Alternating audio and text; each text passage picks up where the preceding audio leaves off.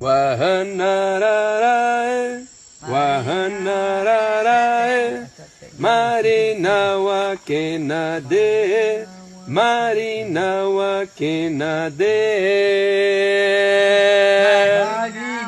Wakenade, Marina Wakenade. Tabarini Hezawedane Tabarini Hazawedane Agora Tá no ar, tá no ar o Bendita Sois Voz, o podcast de política do Voz.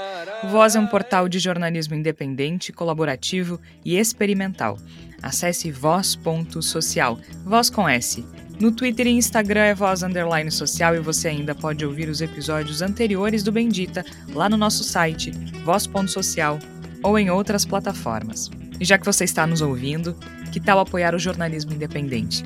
Acesse voz.social ou catarse.me barra voz social. Pode procurar também diretamente pelo nosso projeto no site do Catarse a planos a partir de R$ reais por mês. É muito importante esse apoio para que a gente possa continuar fazendo o Bendita Sois Voz e outros conteúdos. Nesta semana, o Brasil que mata e mata. Mais de uma semana após o desaparecimento na Amazônia, começam a surgir pistas mais concretas sobre o paradeiro do indigenista Bruno Pereira e do jornalista britânico Don Phillips. No início desta semana, as equipes de buscas encontraram vários pertences da dupla. Um notebook, cartão de saúde em nome de Bruno, calça preta de Bruno, par de botas de Dom, chinelo preto de Bruno, mochila de Dom. Na segunda-feira, a esposa de Dom Phillips, Alessandra Sampaio, informou ao jornalista André Trigueiro, da Globo News, que os corpos de Bruno e Dom teriam sido encontrados. Mas a Polícia Federal negou. Não houve essa confirmação ainda. Uma pessoa está presa. Amarildo da Costa de Oliveira, conhecido como Pelado, foi avistado por ribeirinhos passando no rio logo após a embarcação de Bruno e Dono, logo atrás no trajeto que os dois faziam entre a comunidade de São Rafael até a cidade de Atalaia do Norte. A polícia encontrou vestígios de sangue na lancha usada por ele. Os familiares de Amarildo dizem que ele foi torturado pela polícia e que está sendo forçado a confessar o crime. O governo federal demorou a reagir. O presidente da República, Jair Bolsonaro, disse que isso acontece em qualquer lugar do mundo, que os dois sabiam do risco naquela região. No programa de hoje, a gente vai falar que isso que provavelmente aconteceu com Dom e Bruno não acontece em qualquer lugar do mundo. E tem acontecido cada vez mais no nosso lugar do mundo. Eu sou Georgia Santos, participam a Flávia Cunha, o Igor Natush e o Tércio Sacol. Flávia Cunha, seja muito bem-vinda a esta semana não tão alegre da nossa história, né? Nem um pouco.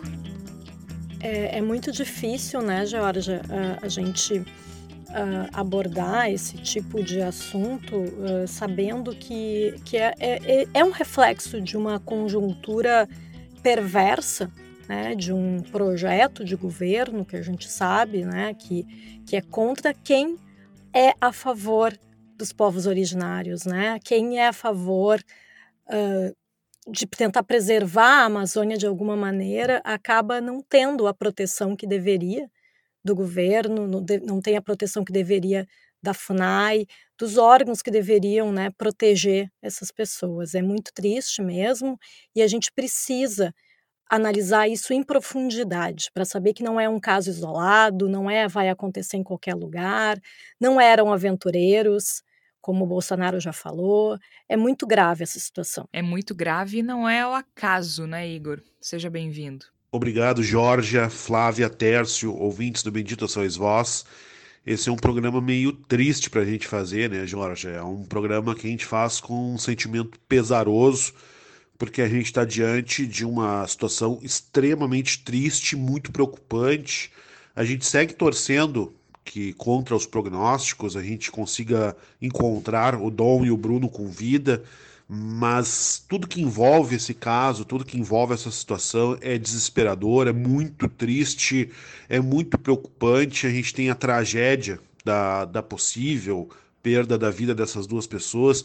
E tem uma outra tragédia que nunca vai ser maior do que essa, mas que também merece ser mencionada, que é a tragédia da vergonha que cai sobre o nosso país a partir de uma situação como essa. Nós nos tornamos um país no qual um indigenista e um jornalista estrangeiro podem ser assassinados por estarem tentando mostrar o que acontece em termos de criminalidade na Amazônia. Isso é vergonhoso para o Brasil, isso é, é mais que vergonhoso até, isso é desesperador, isso é uma coisa que, que dói no coração de qualquer um que preze pela, pelo país enquanto nação, que tenha um mínimo de consideração pelo Brasil enquanto nação. E nós vamos ter um programa inteiro para discutir essas questões, porque há muita questão envolvendo isso, muitos aspectos que a gente tem que mencionar e muita coisa a ser dita para que a situação que envolve o Dom e o Bruno não seja em vão, porque esse é o grande objetivo que nós temos que ter daqui para frente. Nada disso pode ter acontecido em vão, nada disso pode cair no esquecimento. E a gente não vai deixar cair no esquecimento, né, Tércio? Seja bem. Obrigado, Georgia, Flávia, ao Igor e aos nossos ouvintes. A gente não vai deixar cair no esquecimento porque a estratégia bolsonarista visando o pleito de 2022, como a gente já destacou aqui, é nos soterrar de informações pesarosas, é naufragar a nossa capacidade de se mobilizar é, e fazer com que essa desmobilização alcance um estado de catarse, um estado de letargia. E nesse caso, me parece que é, esse desaparecimento ele não tem a ver só com a política indigenista do Brasil, não tem a ver só com os povos indígenas, mas também com uma aceitação tácita, né, ou explícita, dependendo do ponto de vista, do cerceamento dos direitos é como que nós, se nós admitíssemos de alguma forma de que existem áreas no Brasil, as áreas de milícia, as áreas do garimpo, onde o brasileiro não pode entrar. E isso está assinado embaixo pelo presidente da República, que eu concordo com o Igor, é uma grande tragédia. Antes de a gente é, falar sobre o motivo pelo qual isso não acontece em qualquer lugar do mundo, Uh, até porque não é todo lugar do mundo que tem uma Amazônia sendo vilipendiada e povos originários assassinados. Uh, eu quero falar sobre o Bruno e sobre o Dom, né? Quem são essas pessoas? Porque de tudo que a gente é, lê, né? O trabalho do Dom eu conhecia, do Bruno não mas a gente agora ficou familiarizado com os dois, digamos assim, né? Inclusive hoje eu li um, um perfil do Dom Phillips escrito por um amigo dele no The Guardian. Eu até vou, vou procurar aqui agora para não não passar informação incompleta para quem quem quiser ler em inglês, ele não está disponível em português, mas está disponível em inglês um, art... um perfil, desculpa, é, escrito pelo Andrew Downey, que ele também é um correspondente aqui no Brasil. Ele escreveu um livro sobre o Sócrates, ele um livro muito legal, por sinal, sobre o Sócrates, o jogador de futebol, no caso, né? E ele escreveu um perfil, ele era amigo, amigo do Dom Phillips. Uh, o Andrew Downey mora em São Paulo e ele escreveu Dom Phillips, Selfless, Stylish Writer at Home in Rave Culture and the Amazon. É o título uh, no The Guardian, né? Então ele fala sobre o Dom Phillips, esse cara que era uh, altruísta, nada egoísta, um escritor primoroso e estiloso, como ele diz aqui, e que veio para o Brasil para escrever sobre a cultura rave, se apaixonou pelo país, acabou ficando por aqui, conheceu a esposa, agora se preparava para terminar um livro sobre a Amazônia faria mais duas viagens além dessa e também queria desesperadamente ser pai, segundo o Andrew Downey. O Dom morava em Salvador, fazia reportagens sobre o Brasil há mais de 15 anos para veículos como The Washington Post, New York Times, Financial Times, além do The Guardian, que foi quem publicou, foi uh, o veículo que publicou esse perfil do qual eu estou falando agora. E esse livro no qual ele estava trabalhando era um livro sobre o meio ambiente, com apoio da Fundação Elisha Patterson. E e ele, enfim, fazia viagens, né? Era um livro sobre como salvar a Amazônia. Então ele viajava com frequência para aquela região e o Dom e o Bruno faziam expedições juntos nessa região desde 2018. O Bruno, além de indigenista, o que, que é um indigenista? Uma pessoa que é, é reconhecidamente apoiador da causa indígena. O Bruno Pereira ele é servidor federal que estava licenciado da FUNAI, é, inclusive foi afastado nesse governo. Ele também dava suporte à União dos Povos Indígenas do Vale do Javari, que foi onde eles desapareceram na Amazônia, em projetos e, e ações pontuais. E, segundo a nota da uh, uh, União dos Povos Indígenas do Vale do Javari, a Univaja, o Bruno era um experiente e profundo conhecedor da região, portanto, não um aventureiro. Né? e foi coordenador regional da FUNAI de Atalaia do Norte por anos. Então, não era uma aventura, né? O Bruno sabia onde onde estava e também sabia com quem estava lidando, que eu acho que é o ponto central dessa história, né? Ele ele foi afastado, né? Ele ele foi afastado da FUNAI e com, com uma assinatura de um ex-ministro que que todos conhecemos muito bem, digamos assim. Né? Isso não, não tem relação direta com o desaparecimento, mas é um, uma curiosidade, digamos assim, né? Então, o Bruno ele foi coordenador regional da FUNAI lá em Atalaia do Norte na, ao longo da última década, foram 10 anos, né? justamente na área em que ele foi visto pela última vez. Então, não era uma aventura, ele sabia onde ele estava, ele conhecia a região, conhecia as pessoas, esse cargo especificamente de coordenador ele deixou em 2016, uh, depois de um conflito bastante intenso que aconteceu entre os povos isolados lá da região. E em 2018 ele se tornou coordenador geral de índios isolados e de recém-contatados da FUNAI. E ele chefiou a maior expedição para contato com índios isolados dos últimos 20 anos. Né? E ele foi exonerado do cargo em outubro de 2019, depois de pressão de setores ruralistas ligados ao governo do presidente Jair Bolsonaro. Né? Então, eh, nos últimos anos, ele estava na sede do órgão em Brasília.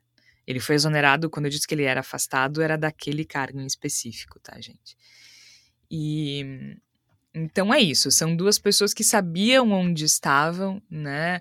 Uh, o Dom também no Brasil há 15 anos, ele era bastante conhecido pelo tanto que ele amava a região amazônica, viajou muito para lá, justamente para relatar a crise ambiental brasileira e os problemas das comunidades indígenas. Né? Então, o Dom ele é britânico, né? Ele fica, ele é natural da cidade de Liverpool e se mudou para o Brasil em 2007. Então, não, não são aventureiros. E isso não, não acontece em qualquer lugar. Os dois desapareceram, foram dados como desaparecidos na, na segunda-feira, dia 6 de junho. Né? Então a gente já tem mais de uma semana do desaparecimento dos dois.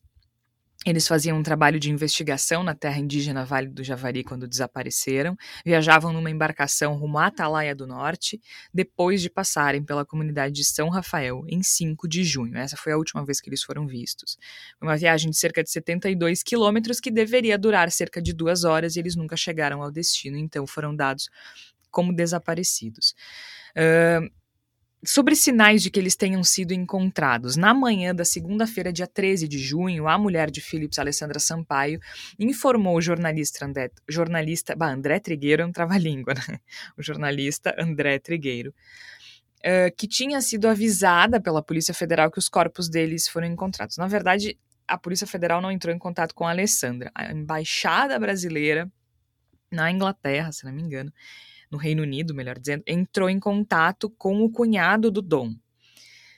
Mas a Polícia Federal não confirmou né, que, que, que, os corpos dos dois foram encontrados. Né? A Alessandra havia dito na, uh, na ligação que a que, que, teria recebido da Polícia Federal, que na verdade foi do cunhado, que ela foi informada sobre a localidade onde estavam os corpos e que ainda precisariam ser periciados para que a identidade fosse, fosse confirmada, né? E aí ela contou que a Embaixada Britânica comunicou aos irmãos de Dom Felipe sobre a localização dos corpos, ratificando então essa informação, mas isso não foi confirmado depois. Uma pessoa está presa, aquela região é, é a segunda maior terra indígena do país, então é uma região marcada por conflito, marcada por invasão de terra por, gar por garimpo ilegal, roubo de madeira, e tem uma terceira questão ali que é o tráfico de drogas, porque fica na fronteira, né? Fica na fronteira do Brasil com o Peru e a Colômbia, no Amazonas. Então, é uma região de conflito constante e intenso, tanto por questão de garimpo, quanto desmatamento, roubo de madeira, né? E tráfico de drogas. Nos últimos dias, as equipes de busca encontraram os pertences de Bruno e Dom. Esses pertences foram encontrados amarrados uh, a uma árvore, assim, na verdade, numa área de Igapó, né, uma região alagada, assim, com muitas árvores, eles estavam amarrados numa dessas árvores, praticamente submersos. Então, essa é a situação uh, do momento. E o governo federal foi omisso desde o início, minimizando a situação, quando a gente sabe que, na verdade, é o, é o tipo de situação, né, Igor, que acontece porque a gente tem um presidente que autoriza esse tipo de, de situação uh, acontecer, né? E é importante deixar muito claro né, que a gente está lidando com uma situação na qual o governo federal tem muita responsabilidade. Não é pouca, é muita responsabilidade. Porque a gente já vê alguns discursos tentando levar a situação para outro lado, né, coisas uh, torpes, coisas calhordas, tentando dar a entender que Dom e Bruno não deveriam estar lá porque lá era perigoso, tinha que ter pedido autorização da FUNAI, porque eles foram se meter no meio dos bandidos, porque eu não vou na, na vila que está deflagrada por guerra de tráfico. Tudo isso é manobra diversionista. O fato é que duas pessoas não têm que ser assassinadas, correr risco de serem assassinadas porque estão investigando uma situação que acontece na Amazônia. Isso é absurdo. Isso não pode ser aceito em nenhum lugar civilizado. E se isso acontece, se há esse risco, e é um risco que acontece sistematicamente sim no Brasil, a gente tem casos como o da Dorothy Stang, que não pode ser esquecida, então não é uma coisa que se criou hoje, infelizmente, a questão que envolve Chico Mendes, nada disso é inédito, infelizmente, no país, mas se a gente vê um recrudescimento, a gente vê um aumento dessas situações a níveis desesperadores, coincidindo com o aumento desesperador da destruição da mata, da destruição da floresta, tudo isso tem a ver com um discurso que é, no mínimo, e eu estou sendo generoso ao usar essa palavra, ele é, no mínimo, permissivo por parte do governo federal. Nós temos um presidente da República que, na hipótese mais suave, funciona como uma espécie de cheerleader da bandidagem na Amazônia. Ele é um cara que incentiva o cometimento de atos criminosos na floresta, que encoraja pessoas a agirem de forma criminosa e dá a elas uma garantia profunda de que não serão punidas pela sua criminalidade. Nós tínhamos um ministro que era praticamente um parceiro né, do, do pessoal que fazia exportação ilegal de madeira. A gente tem um governo que discursa sistematicamente no sentido de minimizar as queimadas, no sentido de criminalizar a própria existência da, das comunidades indígenas, tentar colocar um discurso do século, dos, de séculos passados de que os indígenas podem e devem ser incorporados pela sociedade, de que é isso que eles desejam. E, e essa é a hipótese mais suave, porque a hipótese mais terrível e preocupante, que infelizmente é profundamente real, é de que Jair Bolsonaro seja um mandante e um parceiro desses criminosos, ou seja, que esteja lucrando diretamente com essa criminalidade. A gente precisa como dever civilizacional, a gente precisa, como uma, um dever de proteção do que ainda existe de democracia no Brasil, investigar com muita força, com muita determinação tudo isso que aconteceu e fazer com que haja responsabilização.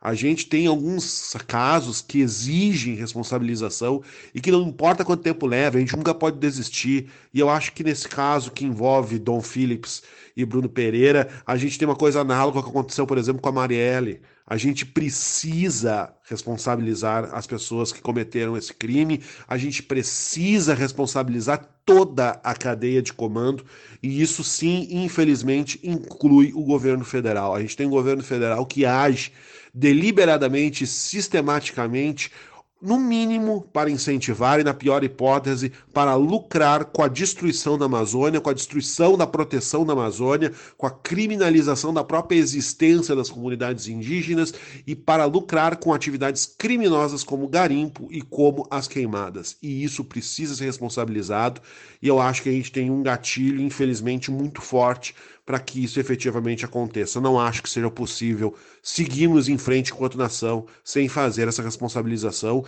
que pode sim significar termos um ex-presidente, porque Jair Bolsonaro já é ex-presidente, será muito mais ex-presidente a partir do começo do ano que vem na cadeia. E tem uma coisa aqui, Tércio, que eu acho que tem está muito conectado com isso que o Igor diz. O Brasil, ele é o sexto país mais perigoso para jornalistas, né? Esse é um, uma, um, é um dado recente que ele é constantemente reiterado, né? Isso segundo a Unesco. E ele é o quarto mais perigoso para uh, ambientalistas.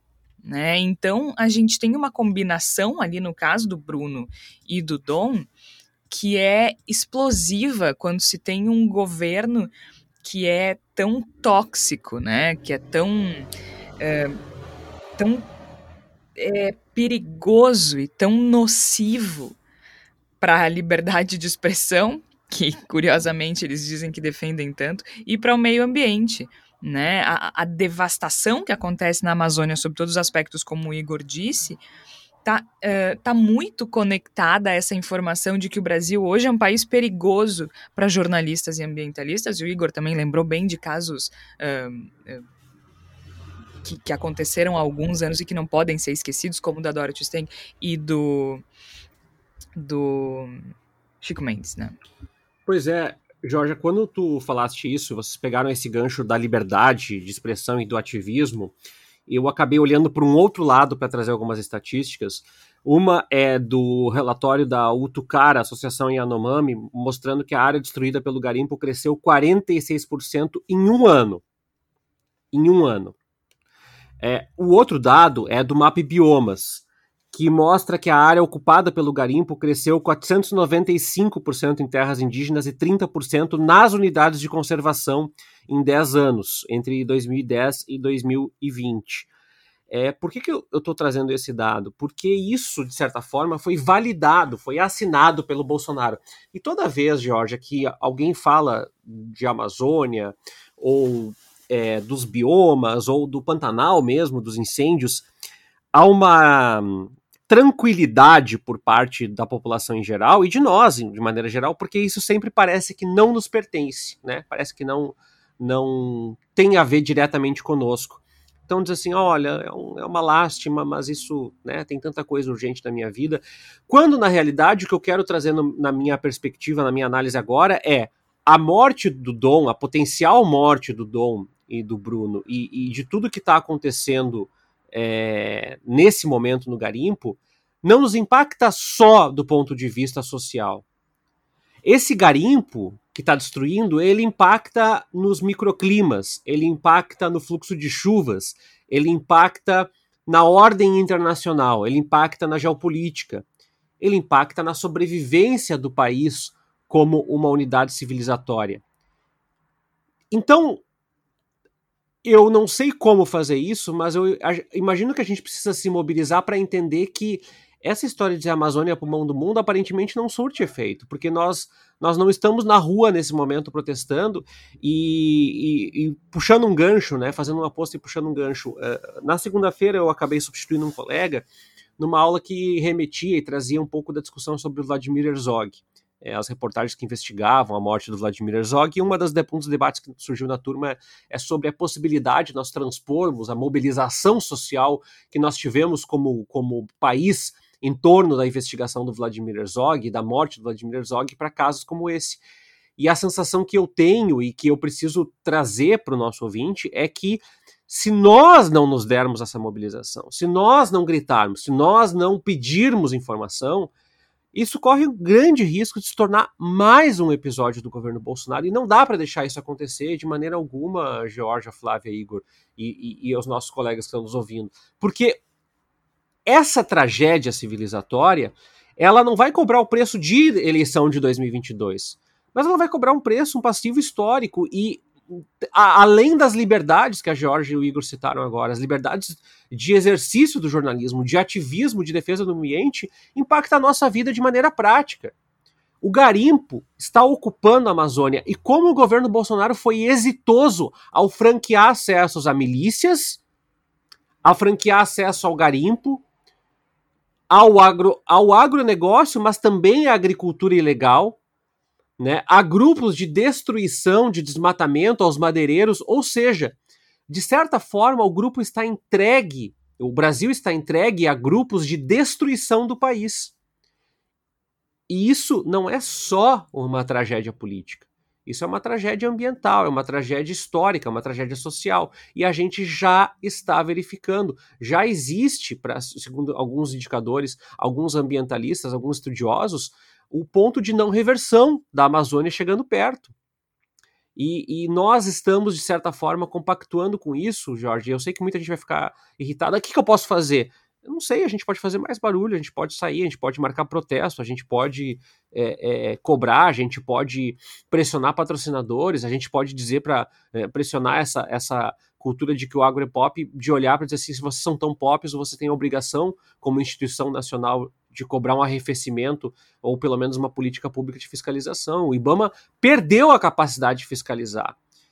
Eu tenho muito medo, Georgia, que a possível morte, o desaparecimento é, desses dois agentes é, da imprensa, da liberdade, da defesa ambiental, sejam, além de ser em vão, do ponto de vista da causa que eles defendem e que atuam, de que a gente esqueça, porque a nossa memória facilmente sufragou 664 mil mortes da, da Covid, é, a ponto de nós termos um presidente com 32, 34% dos votos de acordo com as pesquisas. Isso é, para mim, estarrecedor, é assustador. E eu acho, sabe, Tércio, que a gente tem que pensar no modelo de desenvolvimento né, que Bolsonaro defende, uh, que ele não é de hoje né? Eu acho que é, se, se, as pessoas acham assim que territórios indígenas são uma coisa tão distante da gente que está aqui na cidade, né? E que acha que de repente, ah, será que é tão ruim assim? Quando o Bolsonaro defende atividades de mineração na Amazônia, quando ele defende que tem o agronegócio forte lá, porque afinal de contas a gente precisa do desenvolvimento no país e preservação, será que é tão importante assim? Né? Eu acho que é, é importante a gente pensar que isso não surge no governo Bolsonaro, né? Uh, se a gente for pesquisar sobre o, como a ditadura militar agiu naquela região, Uh, já havia um processo de genocídio indígena, né? E, e, isso é uma coisa que Bolsonaro, na verdade, ele está muito alinhado com, com isso, né? Com essa memória da ditadura. Né? A Comissão Nacional da Verdade uh, indicou né, que entre 1946 e 1988 quase 9 mil indígenas foram mortos, né? Alguns direto pelo governo militar, né? Uh, então, assim, eu acho que é uma coisa que a gente precisa pensar que tudo isso faz parte do mesmo, da mesma da mesma ideologia, do mesmo pensamento de que os povos originários, na verdade, nem deveriam estar ali, eles estão ali atrapalhando, eles estão ali atrapalhando o progresso né? E isso é uma, é uma visão tão datada que lá em 1978, quando a Constituição brasileira foi promulgada, havia uma série de mecanismos de defesa da, da, da, população indígena. E agora a gente está nesse momento tendo esse questionamento e tendo toda uma questão de militarização dentro da própria FUNAI, o que é muito grave, nem durante a ditadura militar isso foi tão escancarado. Né? É a primeira vez que tem um governo que te, coloca dentro da FUNAI pessoas que são contra a causa indígena, é, uma, é um contrassenso completo. Então, é uma, é uma situação muito grave que a gente vive e que eu, eu, é, isso, é isso que tu disseste, né, Tércio? Eu espero que realmente esse caso uh, do desaparecimento, do, do Dom e do Bruno não seja em vão, não caia no esquecimento daqui a pouco, né? Porque daqui a pouco muda a pauta e a gente para de falar sobre esse assunto e afinal de contas tem tantas outras coisas para a gente pensar, tantas outras coisas para a gente se preocupar aqui na cidade com a nossa sobrevivência, né? Todo mundo lutando, muitas pessoas desempregadas e passando fome, então às vezes parece que isso aí está tão desconectado e daqui a pouco se para de falar e se cai no esquecimento. E a gente precisa enquanto jornalistas e enquanto cidadãos, pensar que está tudo conectado, está tudo junto dentro desse modelo de governo de destruição. E tem uma clara omissão também desse governo naquilo que poderia ser útil, né? Porque houve uma demora do governo federal, né, Tércio, em, em mobilizar as pessoas nas buscas. É, é, muito interessante porque até houve um ponto em que as pessoas nas redes sociais disseram assim: ah, é, para levar para levar Playboy levaram, né? Que, que teve um, um caso, até não. Eu estava tentando me lembrar do nome. Um, do nome da pessoa envolvida, mas enfim, houve um caso em que o exército usou um helicóptero para levar uma revista Playboy. Acho que foi o General Vilas Boas até, né?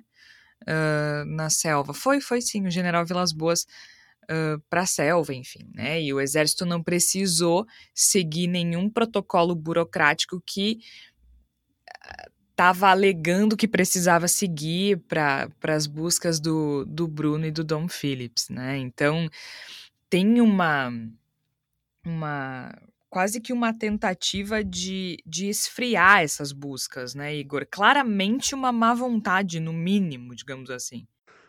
E a gente andou testemunhando nos últimos dias uh, duas estratégias igualmente nojentas e estúpidas envolvendo a situação em torno do Dom e do Bruno.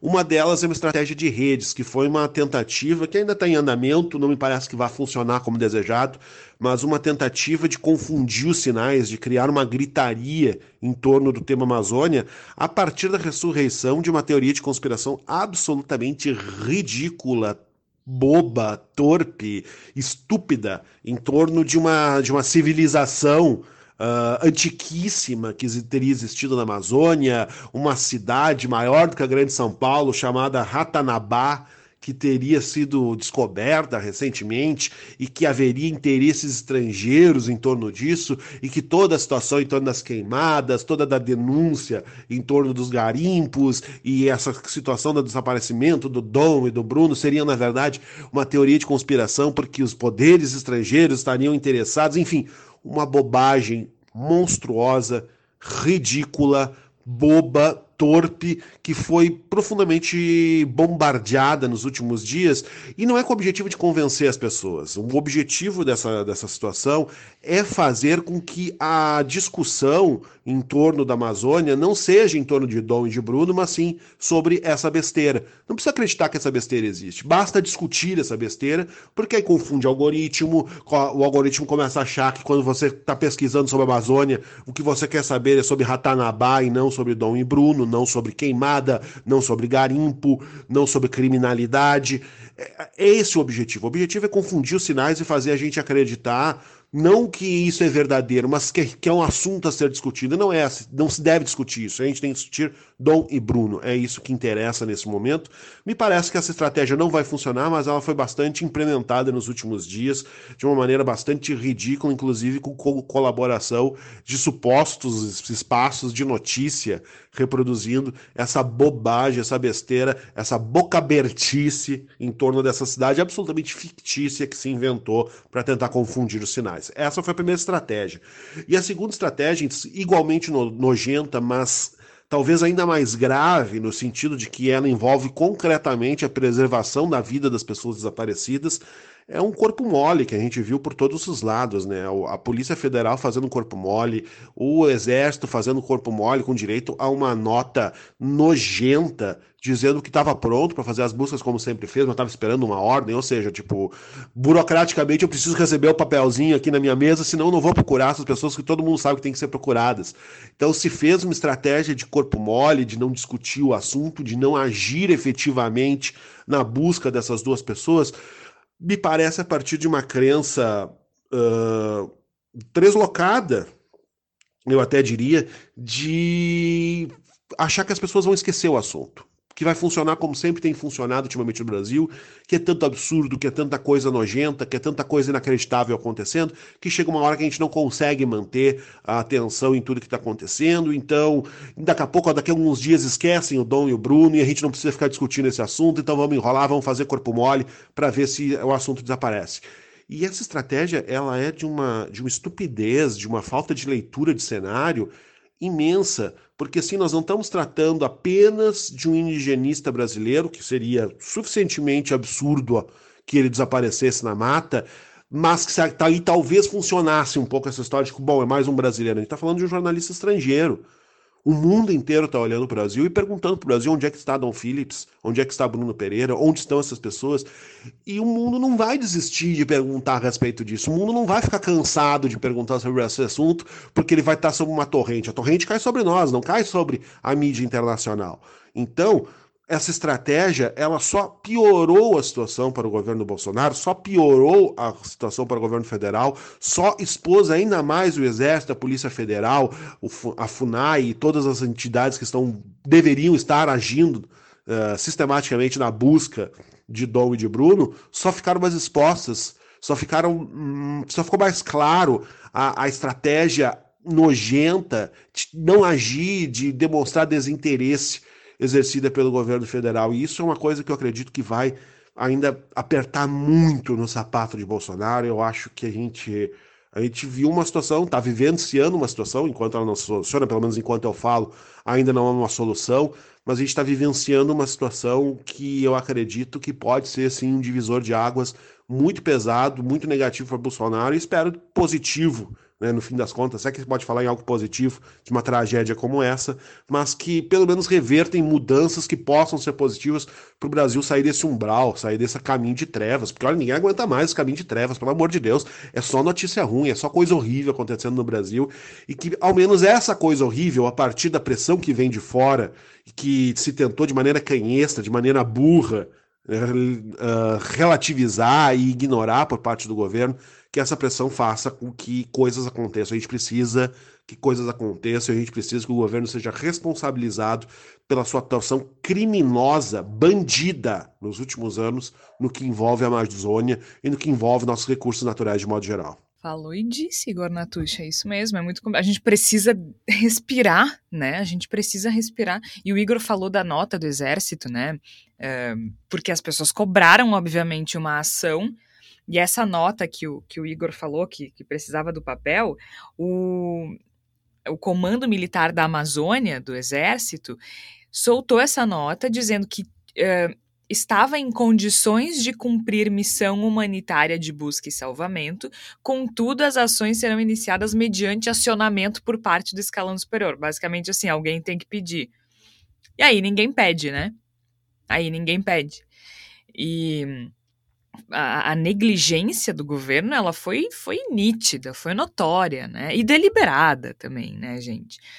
Uh, três dias depois do desaparecimento, três dias depois de o desaparecimento ser comunicado, a Justiça Federal determinou que a União, né, na condição de ré, efetivasse imediatamente uh, obrigação de fazer no sentido de viabilizar o uso de helicópteros, embarcações e equipes de buscas para localizar os dois. Gente. Tipo, é, é inacreditável, né? Então, o exército só se mobilizou depois que a justiça obrigou por meio de ordem judicial né, que foi concedida, assim, a União dos Povos Indígenas do Vale do Javari fez um pedido formulado em conjunto com a Defensoria Pública e o Ministério Público Federal, para aí então a Justiça obrigar o Exército a iniciar buscas por um jornalista e um ativista desaparecidos numa das regiões mais conflituosas da Amazônia.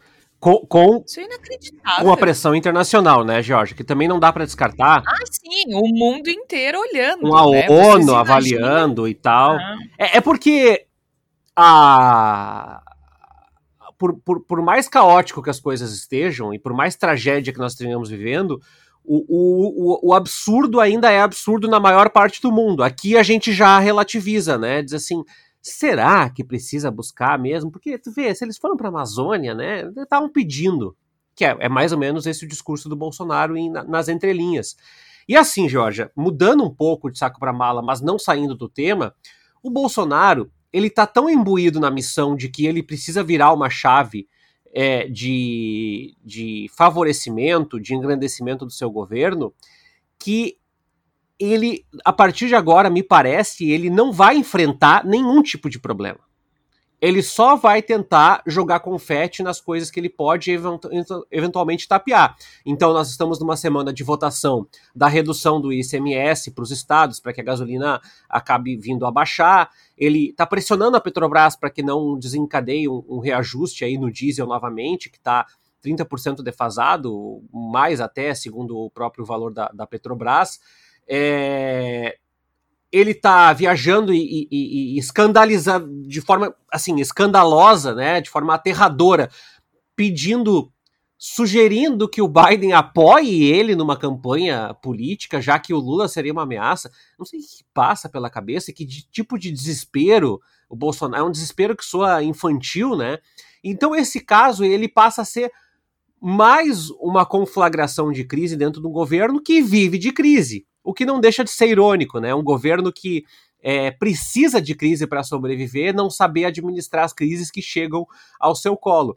De qualquer forma, as, as notícias mais pesarosas, né, para o governo dizem, né, dão conta essa semana de bastidores de Brasília, de diferentes emissoras e jornalistas, de que as pesquisas internas do Planalto são mais pessimistas do que o pessimismo trazido pelas pesquisas é, institucionais, né? E aí repousa a, a, o desdém, o desprezo, o desespero do Bolsonaro por qualquer tipo de estratégia, de grito nas redes sociais e o deboche, porque ao mesmo tempo que ele precisa seduzir novos eleitores para não deixar o Lula vencer no primeiro turno, ele também precisa de alguma forma não perder o seu secto, né? O, o seu o seu exército Walking Dead, né? Que espuma e, e, e que é anti-vacina e sei lá o que mais.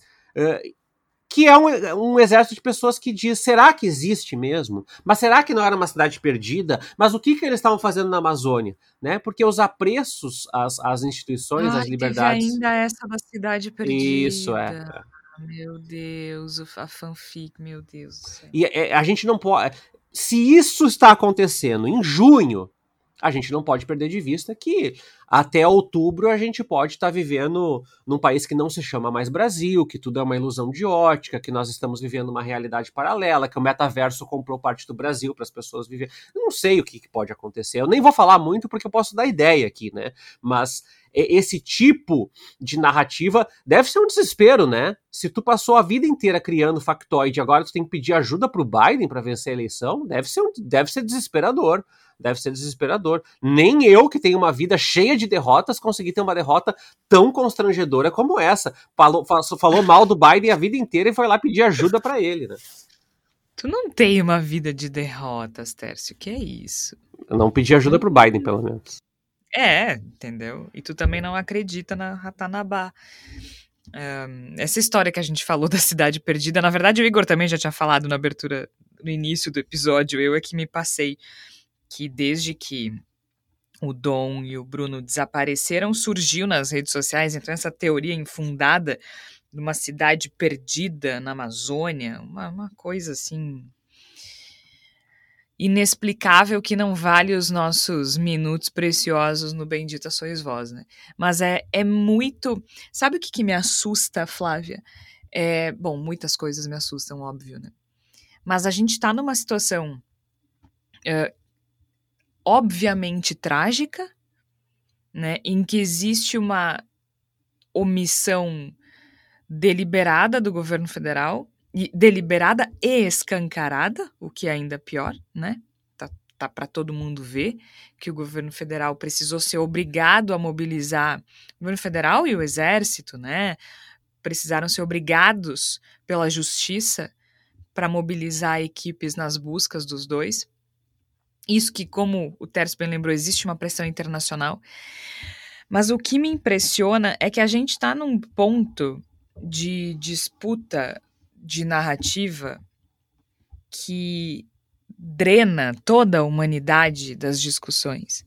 A gente está falando da vida de duas pessoas que têm famílias, que têm amigos, que estão preocupados, que estão arrasados, que estão destruídos. E as pessoas tratam como se fosse um, um roteiro de um filme, né? Que não trata de, de materialidade e sim de representação. As pessoas falam desse caso e discutem esse caso como se não houvesse materialidade de gente perdendo gente, perdendo o amor da sua vida, perdendo o irmão, perdendo o amigo, perdendo o filho, perdendo o cunhado. É, é uma desintegração daquilo que nos faz humanos, que está no, na nossa cara todo dia. É difícil.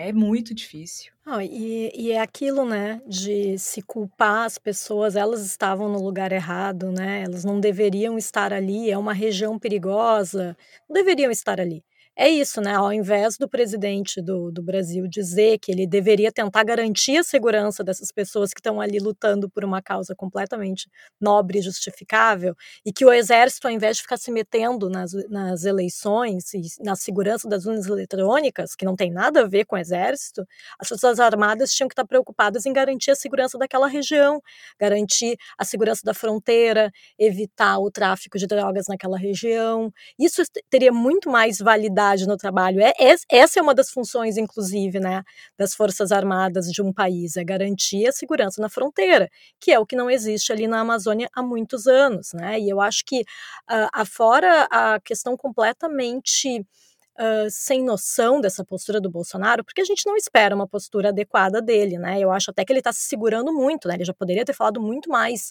bobagens. Ele sabe que ele está ali na mira da imprensa internacional, então ele está tentando, da forma dele, ter um discurso adequado. Só que o discurso dele adequado, ele é sempre, né? Ele tem sempre esse tom do, do, do, sem noção, porque ele é assim, né? Falar de duas pessoas que estão desaparecidas.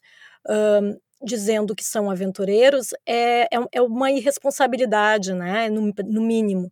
Né? E, eu, e eu acho que esse, essa postura das Forças Armadas de ficarem ali esperando para ver o que, que, vai acontecer diz muito sobre como o governo trata né, os ativistas e os jornalistas. Né? Eu acho que está tudo dentro da mesmo, do mesmo problema né, do que a gente está falando aqui. Né? E, e eu acho que é isso, né, da gente pensar que é, é, é precisa ter humanidade dentro das pessoas, né? A gente precisa entender que ali está se tratando de uma, uma questão muito grave, que está dentro de uma conjuntura, mas é isso que a Georgia falou, né? São são seres humanos, são famílias que estão ali mobilizadas em torno disso, e de duas pessoas que lutaram por, lutam por uma causa muito, muito, muito relevante, né? E a gente não pode esquecer disso e tornar isso só mais um assunto ali que daqui, que daqui semana que vem a gente não está mais pensando sobre isso, porque afinal de contas tem tanto mais coisa para pensar. E, e, e, o pior é que tem muito, muita coisa para pensar, né? Também tem isso ainda, assim, né? A gente fica sobrecarregado nesse país. Mas cada vez mais, né? E aí eu acho que é um alerta que dá para fazer pro nosso ouvinte que eu tenho feito para mim mesmo. É, a gente não pode é, contemplar, a gente não pode atender ao que o Bolsonaro quer. O que o Bolsonaro mais quer nesse momento é que as pessoas arrefeçam, desanimem, cansem, né? E a gente não pode cansar. Agora a gente precisa, sei lá, toma uma energia, toma um, um energético aí e, e, e, e, não sossega o facho, incomoda e grita e, e energiza, porque a gente tem uma eleição em outubro que é a nossa única chance de sair dessa, dessa trevas, dessas, dessa tragédia que a gente está inserido, né? É, é, é muito doloroso para as famílias, é, assim como é muito doloroso também é, é, esse essa assinatura embaixo, né, Georgia? Nós tivemos um, muito recentemente uma câmara de gás instaurada pela Polícia Rodoviária Federal e uh, o presidente da República não mostrou nenhum indicador de indignação. Pelo contrário, mostrou indignação ao ver críticas à Polícia Rodoviária Federal. Então, é, não há como a gente resolver qualquer tipo de problema no país, qualquer tipo de insatisfação, qualquer tipo de desânimo, sem tirar primeiro Jair Messias Bolsonaro da história, da, da, da política, né? Ah, mas tirar da presidência. Não. A missão tem que ser que, que esses grupos políticos jamais voltem a ter acesso a qualquer tipo de instrumento político. Porque o estrago que eles fizeram em quatro anos, a gente não vai conseguir recuperar nem com quatro, nem com oito, nem com 12, nem com 16, nem com 20. Como é que o, como é que o JK dizia? Era 50 anos em 5. Né? É, é. O Bolsonaro foi assim, só que pra, só que pra tragédia. Só que pra destruição. Pra, pra destruição, pra, pro retrocesso, pra tudo que é de ruim. Foi realmente, assim, 50 anos em 4, no caso, né? Foi isso. É. Versão revisitada do JK. É isso. e, e, e é uma coisa bastante importante é a gente olhar uh, ah, para essas estratégias de, de que nós já falamos em outros momentos, né? Que o Bolsonaro vai emergir, vai trazer cada vez mais agora, vai dizer, olha, é a grande polêmica do tal coisa, né? Da pedofilia, porque é a única forma de ele sobreviver retoricamente no cenário nacional. A gasolina está alta, os preços do mercado estão altos, o desemprego continua eh, em alta, a inflação continua em alta, a única coisa que não está em alta é a popularidade do governo, ainda que é, seja bizarro, né? Quantos episódios a gente já gravou aqui falando dos, dos, diagnósticos do problema do governo Jair Bolsonaro e ele conseguir 32, 33% ainda. É... é... eu fico bem chocada com isso, sabe? É, porque assim, eu entendo essa. Eu entendo a torcida, né? Eu entendo a, a questão ideológica. A gente até falou no, no episódio que a gente. Foi no episódio passado, né? Que a gente falou de da coisa da esquerda e da direita. Isso, é. Uhum. Mas, mas me surpreende um pouco porque eu, eu entendo a força do antipetismo, sabe? Eu, eu, eu também entendo é, o que uh, o Lula provoca em algumas pessoas. Eu, eu, eu entendo isso, mas eu, o que me surpreende é é a facilidade com que se ignora a perversidade, sabe? Porque eu não tô nem falando de, de, de, política econômica, né? Eu não tô falando de política, eu não tô falando de política, no caso, política partidária, eu não tô falando de política econômica, eu não tô falando nem de, sei lá, inflação, sabe? Me impressiona o quanto se normaliza a perversidade desse cara, assim, essa essa coisa torpe, essa essa coisa cruel. Assim, aí não dá para deixar de dar razão para tenha 32%. Não dá para deixar de dar razão para Paola Carosella, né? Ou as pessoas são ignorantes e, e, cada vez mais é difícil ser ignorante diante dos fatos que são esfregados na nossa cara, ou é uma pessoa deliberadamente com, com valores, é, com uma distorção moral, né, ética, histórica, porque não tem, não tem um caminho do meio, né, Georgia? Dizer assim, não, veja bem, as pessoas votam porque é, não tem como saber tudo que aconteceu. Não, não tem como saber tudo que aconteceu, mas uma boa parte das coisas está aí, né? É, então, eu sinto muito e, e, e, é doloroso acreditar isso, até porque eu tô falando de parte da minha família, mas eu não consigo achar uma explicação do meio onde as pessoas não têm acesso à informação eu até entendo as que não têm acesso a todas as informações, mas a nenhuma informação, ou são pessoas ruins, né? Não tem um outro vocês caminho. Vocês não têm a impressão, pois é, vocês não, vocês não têm a impressão que, que, que a cada dia que passa fica mais difícil? Porque, tipo, eu, eu. Tem pessoas de quem eu gosto, mesmo, tipo, gosto mesmo, de verdade, que eu acompanho no dia a dia, que eu sei que são boas pessoas, que ajudam as pessoas, que são gentis, que são generosas, né? Pessoas uh, de quem eu nunca ouvi nada ruim, nada agressivo, e que votam nele. E não são poucas. E, e só que a cada dia que passa, eu tenho mais dificuldade de aceitar, né? E, e de entender, não, não entra na minha cabeça mais. Não entra. É que, é, é que eu, eu acho, né? A, a, minha, a minha teoria é de que teve um, todo um processo de desinformação nesses últimos anos é. que ele foi muito bem sucedido, né? Porque daí a imprensa faz uma matéria denunciando alguma coisa contra o governo Bolsonaro. Ah, é que a imprensa é comunista, a imprensa é contra o Bolsonaro. É por isso que estão falando, estão exagerando, não é bem assim, a culpa é do PT. Aí vai assim, tá, mas. Uh, Uh, os artistas que estão se posicionando contrários. É que os artistas são tudo esquerdista, que é esquerdalha, mamando na seta do governo, não, não mamam mais. É por isso que estão contra. É por isso que o Chico Buarque é a favor do Lula. Não é porque ele é contrário ao Bolsonaro, porque o Bolsonaro fez, fez, fez tudo o que fez. É, então... Não, e, e, a desinformação ela funciona também ao contrário, no sentido, né, Flávia, de que, tipo, quando o Bolsonaro fala alguma coisa abominável, é fake. Não, ele não falou. Tirou do, não, tirado do assim. contexto, né? Foi tudo um exagero, uma distorção da realidade. Mas estava ali na live que ele fez, ó, não tem como editar, tá ali ao vivo. Não, mas é que vocês não entenderam, ele estava só brincando, é o jeito é. dele, é a forma que ele fala, mas ele é, é uma boa isso. pessoa. Aquele papo meio Regina Duarte, né? De que o Bolsonaro era como se fosse o pai dela, que falava algumas coisas meio sem noção, mas que no fundo era uma boa é, pessoa. Mas é isso. Né? Hum. E, e é isso que fica difícil da gente gente aceitar. Né, de que como, como assim isso é aceitável ainda, né, depois de tudo que aconteceu, depois de todas essas coisas horríveis que, que ele falou durante a pandemia, das coisas horríveis que ele fez ou não fez durante a pandemia, de tudo que ele tá, de tudo que esse governo não tem feito, de toda a negligência, né?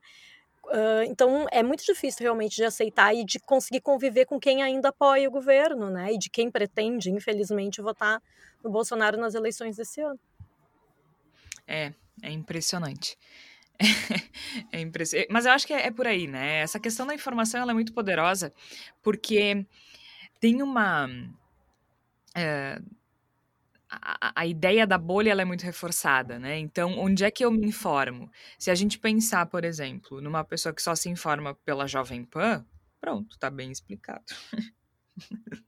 Com todo respeito, não, não tem todo respeito. Não, retiro todo respeito. Sei lá, acho que tá bem explicado, né? Ah, se tu só consome um veículo que é bolsonarista, bom, tá, tá explicado. E eles também podem dizer o contrário da gente também, né? Tá explicado como é que uma pessoa que só consome o voz odeia o Bolsonaro. Tá explicado. O que, que eu vou dizer? Não, não tem. Se a pessoa só ouve, para quem é do Rio Grande do Sul, se a pessoa só consome atualidades Pampa, por exemplo. Como é que é aquele outro, o Pampa Debates? O que, que eu vou dizer, Jorge? A gente vai dizer todos os episódios do Benditas, mais 150 episódios do Bendita pra pessoa. A gente vai mandar 150 horas de conteúdo e dizer, ó, oh, quem sabe tu muda de ideia ouvindo essas 150 horas aí. Não, mas são tudo uns esquerdopata tendencioso. tudo, tudo os esquerdopata tendencioso. É complicado isso, né? Porque hoje a gente tá. No caso do Bolsonaro, né? Não é nada escondido. Isso é isso que me impressiona. Mas é isso, se tu recebe a informação com um filtro dizendo que não é bem assim, que é bonitinho, que ele foi que foi tirado de contexto. Porque, claro, né, gente, a gente não pode ignorar que existem pessoas que são iguais a ele, que pensam igual a ele. Então, ali, eu só. Eu só gostaria que não fosse 30% da população brasileira. Eu acho que não é. Bah, parte então, da minha, a parte da minha família, boa parte é mesmo. É, é o Bolsonaro Júnior, assim. É, é, mas é isso que eu. Assim, porque a gente fica pensando, poxa, como é que a essa altura alguém ainda pode votar? Bom, tem gente que pensa como ele, né? Que, que, que concorda com ele, que, que é igual a ele. Aí tudo bem. Mas eu não acho que seja 32%, sabe? Não, também acho da não. população brasileira. Também acho que não. Enfim, vamos lá para a palavra da salvação que a gente está precisando. Flávia Cunha, o que é que tu tens para gente essa semana? Tenho a indicação de um curso online gratuito, Jornalismo Indígena para Jornalistas Não Indígenas, promovido pelo Núcleo de Ecojornalistas do Rio Grande do Sul. Os interessados em participar, o curso é dia 20 e 21 de junho, às 7 da noite. Uh, para se inscrever, está no Instagram Eco Agência Notícias Ambientais. Bom, de minha parte, não tem nada a ver com o tema do episódio, mas é uma produção que a nossa produtora irmã do Voz, a Toda Voz, que é uma produtora de podcast, está tá fazendo, que é um podcast sobre futebol. Futebol, para quem gosta de futebol, para quem gosta de história, para quem gosta de política, é uma mão cheia. Um gol do Brasil quase estragou tudo. No dia 17 de junho de 1972, uma seleção gaúcha que reunia os melhores da dupla Grenal jogou contra a seleção brasileira no estádio Beira-Rio em Porto Alegre. Até aí tudo bem, não era incomum alguns selecionados estaduais enfrentarem a seleção brasileira. O problema é que esse jogo foi precedido de muita tensão. Os motivos pelos quais esse jogo aconteceu não foram normais. E o resultado disso foi 100 mil pessoas vaiando a seleção brasileira dois anos depois de ganhar a Copa do Mundo. 100 mil pessoas vaiando os heróis do Tri. Mais do que isso, 100 mil pessoas vaiando o hino nacional. Não somente em plena ditadura militar, mas em plena celebração dos 150 anos da independência do Brasil. E aí, gente, teve até bandeira queimada. O troço saiu de controle. E agora, a toda voz, tá contando essa história. Quem tá comandando esse projeto, quem está apresentando né, o podcast, são os jornalistas Kleber Grabowski e Silvio Benfica. Eu estou na direção do, do, desse podcast, a Flávia participou da produção também. E ficou incrível. É um podcast em cinco episódios que mistura futebol, política, história. E, cara, que história maluca. Sem contar que tem ídolos do futebol, né? Da dupla Grenal e também aí da seleção brasileira. A gente entrevistou Figueroa, Ancheta, o Jairzinho, furacão da Copa de 70.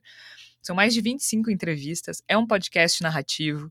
E tá muito, muito, muito, muito, muito legal. Interessa sacola? Faz tempo que eu queria dar essa dica e eu esqueci. É, não é uma dica, é um, é um pedido, é um conselho, é um apelo, sei lá. Eu li uma matéria do Extra, uh, do jornal do Rio de Janeiro, um mês atrás, mais ou menos, e eu esqueci de mencionar. Foi um dado que me assustou. É, que o abandono de animais pós-pandemia no Rio de Janeiro ele cresceu quase 250% de, é, desde de o fim da, da pandemia, né? É, muitos animais é, foram, foram adotados porque as pessoas estavam em casa e agora as pessoas cansaram. É, é falando de crueldade, né? É extremamente cruel.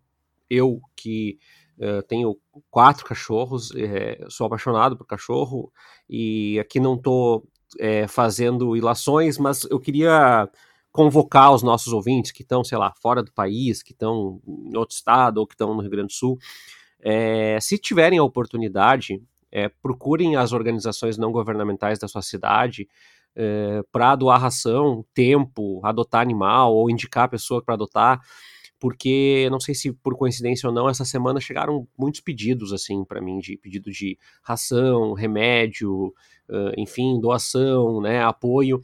E é uma escalada de crueldade na minha concepção, Jorge, Flávia e Igor, que a gente precisa fazer alguma coisa, assim, os, os, os, animais não escolheram ser adotados durante a pandemia, assim como não escolheram ser abandonados, então, quem tiver, né, ração em casa, quem tem remédio que não está mais usando, porque já fez o tratamento e tal, é, se mobiliza aí, compartilha, ajuda, tudo, toda ajuda é válida, tenho percebido que as ONGs aqui de Porto Alegre, de onde eu estou falando, estão precisando muito de todo tipo de apoio.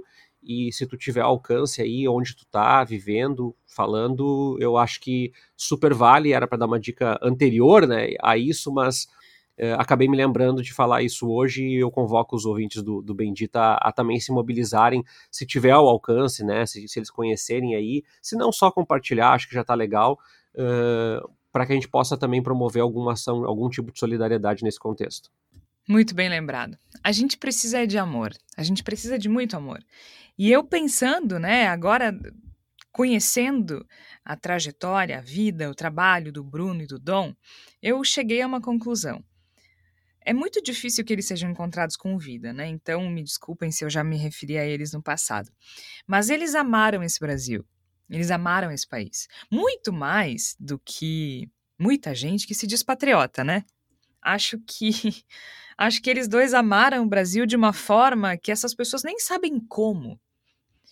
Uh, que essas pessoas que dizem que amam o Brasil nem sabem que é possível. Nem conhecem e talvez nem conheçam. Eu espero que um dia possam conhecer, mas hoje ainda estão longe disso. Então, uh, o que fica é esse amor, né? Que eles sejam uma inspiração para gente, que eles sejam luz e que eles sejam amor e que a gente possa multiplicar amor e, e, e combater essa coisa ruim, essa coisa pesada com amor. Nem sempre é possível, né? Às vezes precisa de um pouquinho de ódio, não é mesmo? tem que ter aquele equilíbrio, como é que diz o meme? Um pouquinho de droga, um pouco de salada. Mas que a gente lembre da força do amor, né? É, é bem importante isso. Porque senão a gente sucumbe também, né? ódio, raiva, qualquer coisa que seja um sentimento ruim drena a gente, drena a nossa energia. A gente precisa de força. E a força vem de coisa boa. Então vamos uh, nos inspirar nessas pessoas que tanto amaram o Brasil e vamos continuar lutando para que o Brasil seja um lugar melhor, né? O Brasil nunca foi perfeito, mas já foi melhor. E a gente quer que ele volte. Eu não quero que volte a ser como era antes, eu quero que melhore. Né? Eu quero que seja melhor, sempre melhor, cada vez melhor. E que a gente seja melhor também. Então fica fica esse exemplo e fica essa vontade, né? E também que essa história se resolva o mais rápido possível.